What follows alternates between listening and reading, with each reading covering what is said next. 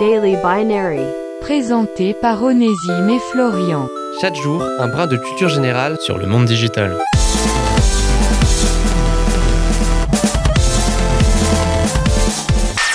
Aujourd'hui, dans Daily Binary, on va aborder une question que vous ne vous êtes sans doute jamais posée, et dont l'info ne vous apportera pas grand-chose car c'est un raisonnement par l'absurde.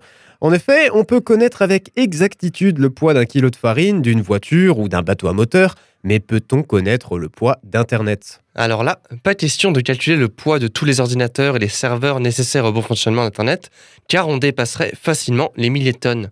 L'idée est plutôt de savoir combien pèsent les données qui transitent en permanence sur le trafic. Eh bien, figurez-vous qu'un physicien du nom de Ushel Seid s'est réellement penché sur la question, et sa réponse va probablement vous surprendre. Mais avant de vous donner la réponse, on va vous expliquer quelques pistes issues de sa réflexion.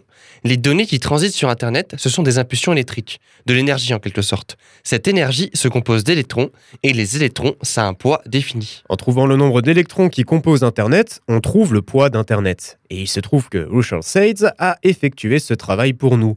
On vous épargne le calcul et on vous donne la réponse tout de suite. 50 grammes. Et oui, Internet ne pèserait que 50 grammes, le poids d'une grosse fraise. C'était Daily Binary. Rendez-vous demain pour une nouvelle dose de culture générale sur le monde digital.